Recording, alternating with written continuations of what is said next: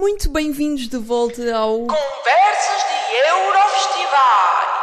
Eu sou a Andreia Valente e tenho que me apresentar porque eh, agora não sou a única host deste podcast e estou acompanhada pela nossa estrela em ascensão do Crónicas de Eurofestivais, o Pedro Lopes. Muito bem-vindo de volta, Pedro.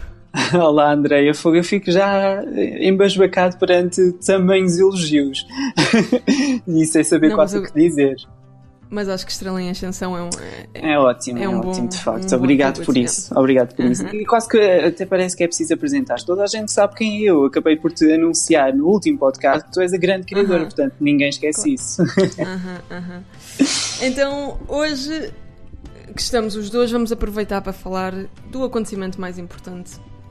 Vamos falar dos ensaios. Ahm, a pré-temporada acabou e no sábado começaram os primeiros ensaios, sendo que o nosso representante, o Conan Osiris e, e o João, o seu dançarino, ah, tiveram o seu primeiro ensaio no domingo passado, portanto no dia 5 de maio.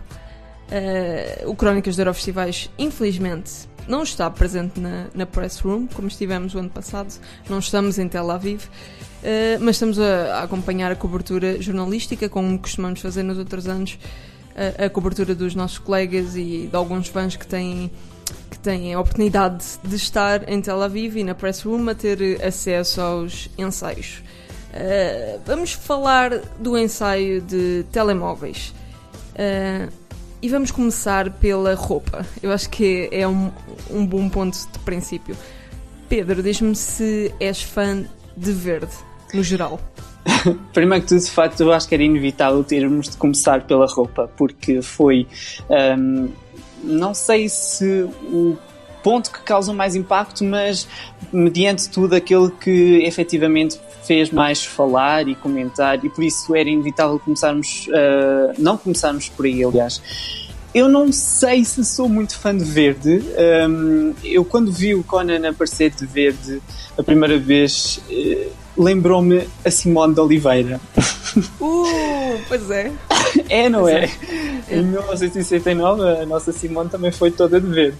E eu quando o vi foi logo o primeiro pensamento e eu pensei caramba, será que isto é bom? Não é? não sei. Eh, Digamos que a Simone de Oliveira não, não saiu assim tão bem. Também é verdade, também é verdade. Mas deixa-me dizer que, em primeiro, não me fez tanta impressão logo a cor. Fez-me hum, o formato da roupa.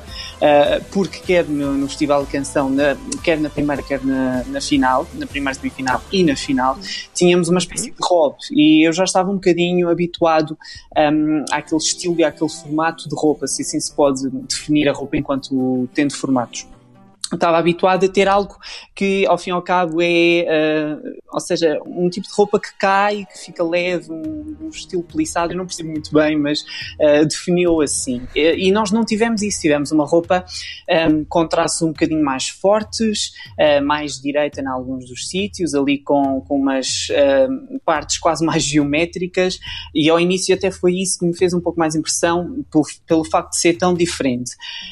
Também não esperava o verde, sinceramente. Ahm, não terá sido a pior aposta. Por exemplo, se compararmos as três roupas então que o Conan us- usou, ah, consigo preferir o verde ao preto, que foi a sua primeira aposta, porque O quê? Como assim? e vou-te explicar porquê. Porque a sua atuação sempre foi toda ela mais intimista, mais escura. E na primeira semifinal, quer o fundo que estava preto, tudo bem, que ia fluindo para os vermelhos, mas o fundo escuro, o Conan escuro, eh, estava tudo muito eh, sombrio para o meu gosto. E por isso é que o verde aqui eh, faz-me gostar um pouco mais em comparação com esse preto. Agora, obviamente, que nada bate o branco que tivemos na final, na minha opinião, e fiquei um pouco desapontado em relação a isso. Ainda estou, apesar de o ensaio já ter acontecido um, e já estarmos, uh, depois deste ensaio, já termos refletido sobre tudo, ainda estou um bocadinho numa fase de habituação e não sei se isso não é um bocadinho mau,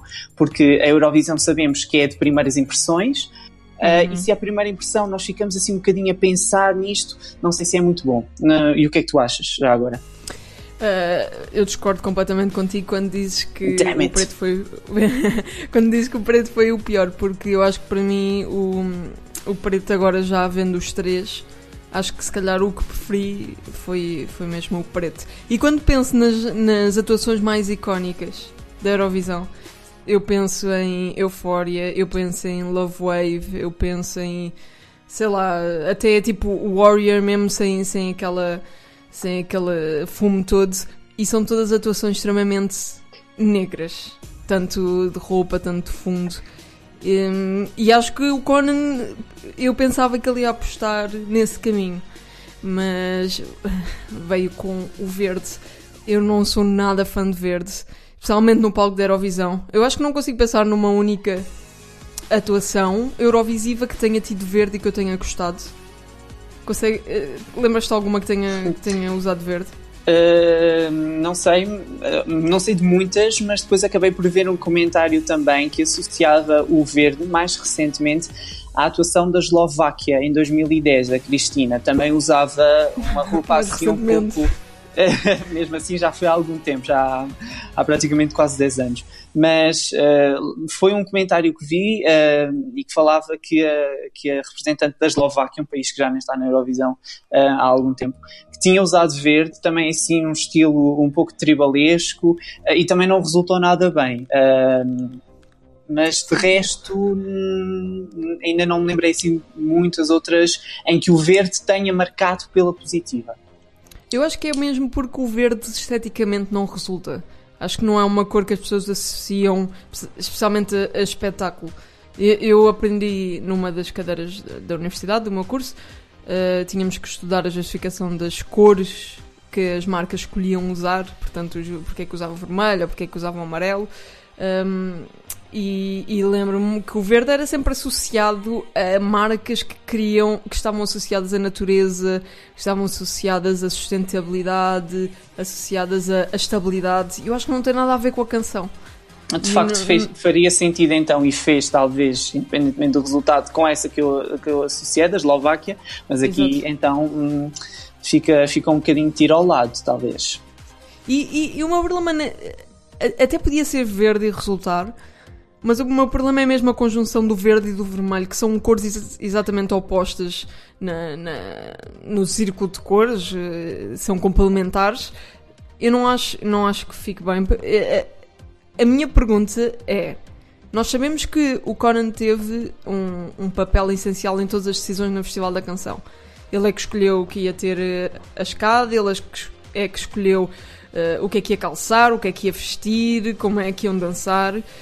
A minha pergunta é: o que é que esteve por trás da decisão do Verde? Ele, na, na conferência de imprensa que eu tive a ver mesmo há 5 minutos atrás, uh, ele só respondeu: Ah, queria-vos dar algo novo. Mas fez, disse isso com uma voz assim muito comprometida. Um, se me disserem que ele está a usar verde em combinação com vermelho para uh, associar-se a à bandeira portuguesa, eu acho que isso é só a pior, a pior escolha de staging de sempre. Não acho que seja uma boa justificação. Agora, se me disserem, agora já vamos pelas as, as teorias de conspiração, uh, se me disserem que ele está a usar verde para se associar à bandeira da Palestina, eu acho que Ui. Esse, esse fator já pode ser muito interessante em termos de marketing. E marketing é, é um é uma coisa importante na, nos resultados finais, porque vimos até o ano passado que um mês antes da, da, final eh, a imprensa portuguesa falava da senhora dos sons de galinha e, e começou logo a criar um, um ambiente de, de, favoritismo por causa desse, desse marketing. Um, eu não sei, eu, eu não me espantava que ele, que ele tivesse a fazer eh, um. tivesse a, a tentar eh, meter algo político ele disse logo. Perguntaram-me quando ele ganhou o festival uh, se ele estava a pensar boicotar ou se estava a pensar uh, fazer alguma coisa para, para vocalizar contra uh, o, o problema da Gaza. E ele disse que não estava bem informado e que, se ia, e que se ia informar do assunto e depois tomar uma decisão. Eu não sei se esta poderá ter sido a decisão dele. E se for, eu não sei quando é que ele está a pensar a revelar, porque hum, digamos que é extremamente ilegal meter algo político no palco da Eurovisão. Uh, tu gostas das, das, teorias de conspiração ou nem por isso? Eu gosto sempre de uma boa teoria da conspiração e essa também é de facto uh, tanto ou quanto interessante. Um, vou mais nessa linha de o pensamento do Conan poder ter ido nesse sentido. Uh, e sobretudo também indo na linha da resposta que ele deu de ah, queria-vos dar algo diferente. Uh, não sei, por isso é que eu estou um bocadinho ainda na corda bamba em perceber se foi ele mesmo que escolheu ou se lhe foi imposto, porque essa resposta mais parece que uh, foi algo que lhe foi obrigado uh, e que ele efetivamente não teve muito poder de decisão uh, naquilo que está a vestir. Agora, se ele efetivamente foi 100% responsável um, por aquilo que, que escolheu, também só nos dizer que era algo que, que, queria que fosse diferente também soa assim um bocadinho estranho essa, Sim, essa e, teoria e, que e circula ver, também. Diz, diz, diz. Se fores ver o vídeo, ele diz isso com uma, com uma, com uma cara tão suspeita, tão eh, de culpado, que está eh, ali qualquer coisa, qualquer coisa por trás. Pois é estranho, é estranho. E essa teoria eu não sei. Eu acho que, eh, pronto, como eu disse, tem algum interesse. Uh, apesar de ser uh, controverso, obviamente, já, já explicaste as razões e e de facto esta Eurovisão está, está marcada por um clima tenso, porque o, o conflito israelo-palestiniano uh, está a haver também uns picos uh, que não interessava nada que estivesse a acontecer durante esta época. Um, oxalá tudo corra bem e assim uhum. esperamos que seja. Mas não sei, seria, seria ainda mais uma dor de cabeça, acho eu, porque por um lado a Eurovisão já tem uns representantes islandeses que há quase a expressão de Itacara podre, dizem mesmo uh, diretamente uh, alguns dos seus objetivos uh, e, sobretudo, em relação ao apoio que eles têm à Palestina. No nosso lado, um, eu acho que seria um plot, um plot twist muito grande, porque, sobretudo, nós acho que fomos um dos países que mais esteve na ribalta por questões de boicote. Uh, o Conan Osiris foi uh, massacrado com isso mesmo. Ele nunca respondeu ou tentou -se, uh, evitar responder e depois aparecer na Eurovisão. Com essa temática assim um pouco encoberta seria algo bastante surreal. Eu acho que seria um bom plot twist, seria um bom. Quer dizer, eu não quero tomar sides e não quero tornar as coisas políticas.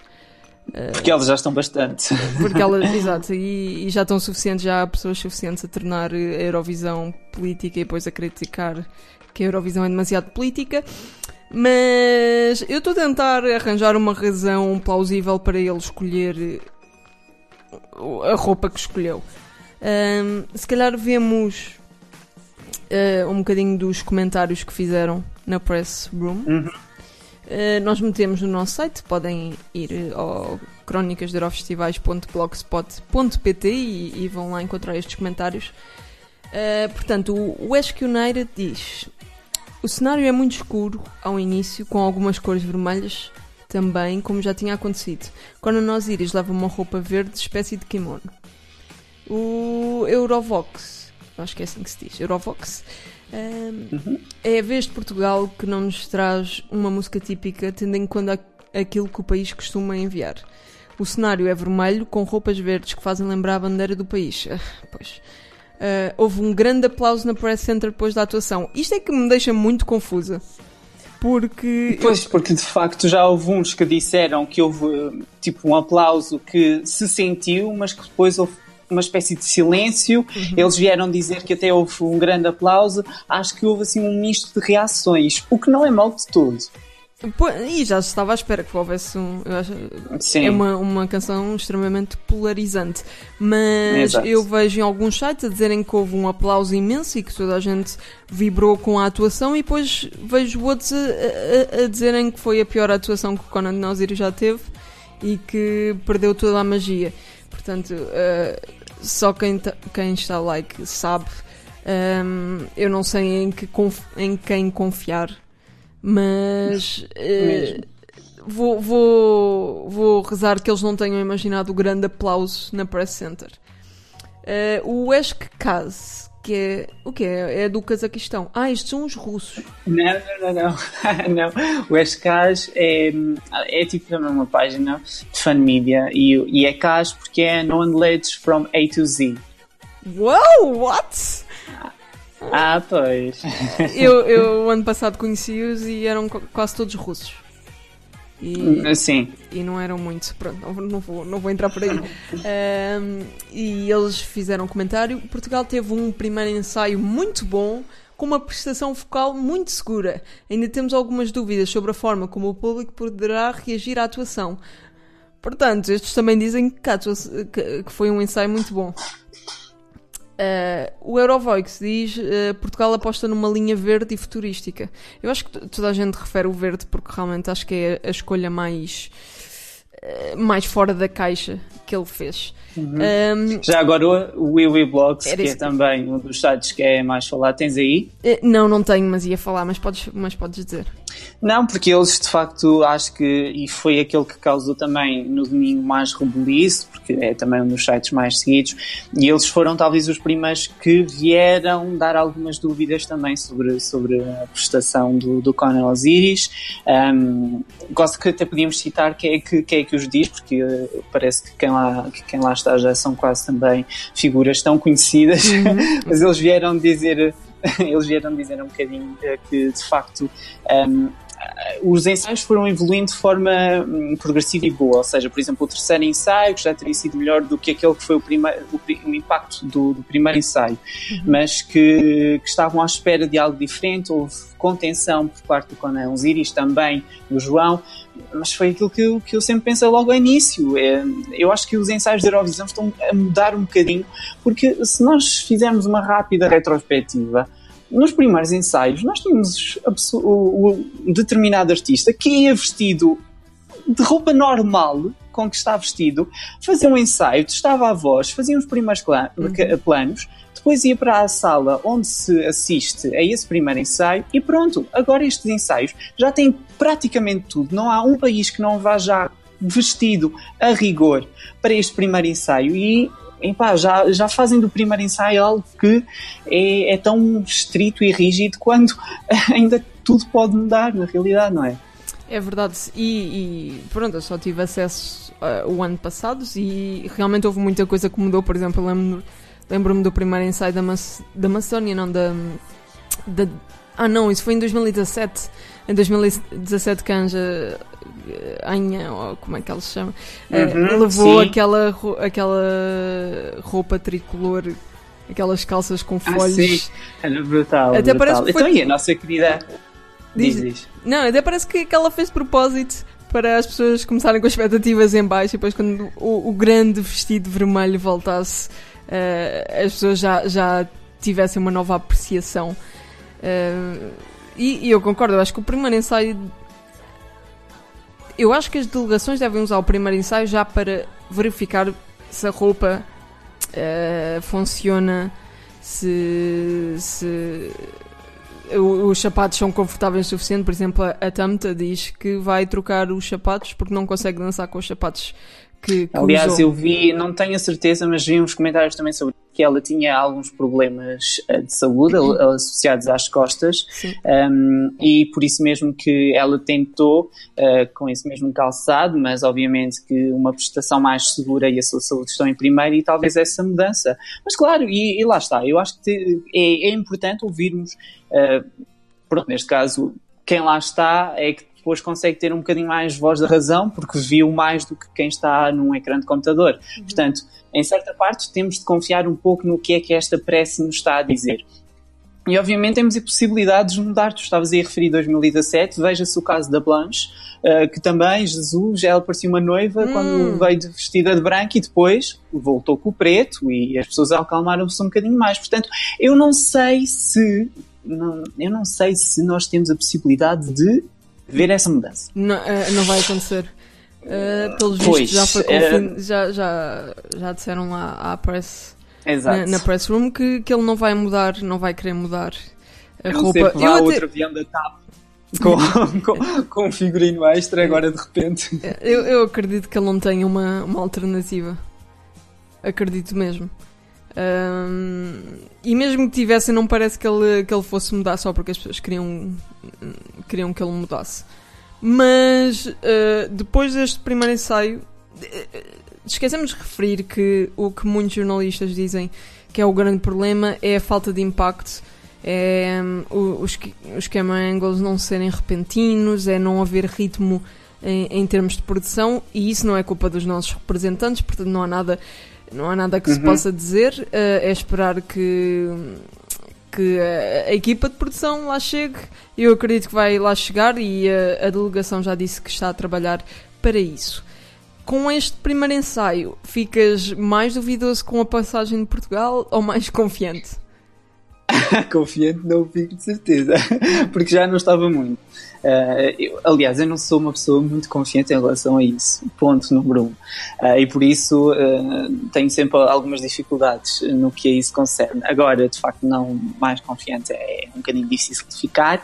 Não quero ser totalmente pessimista, mas a verdade é que sinto-me um, um pouco mais desconfortável em relação a toda a situação.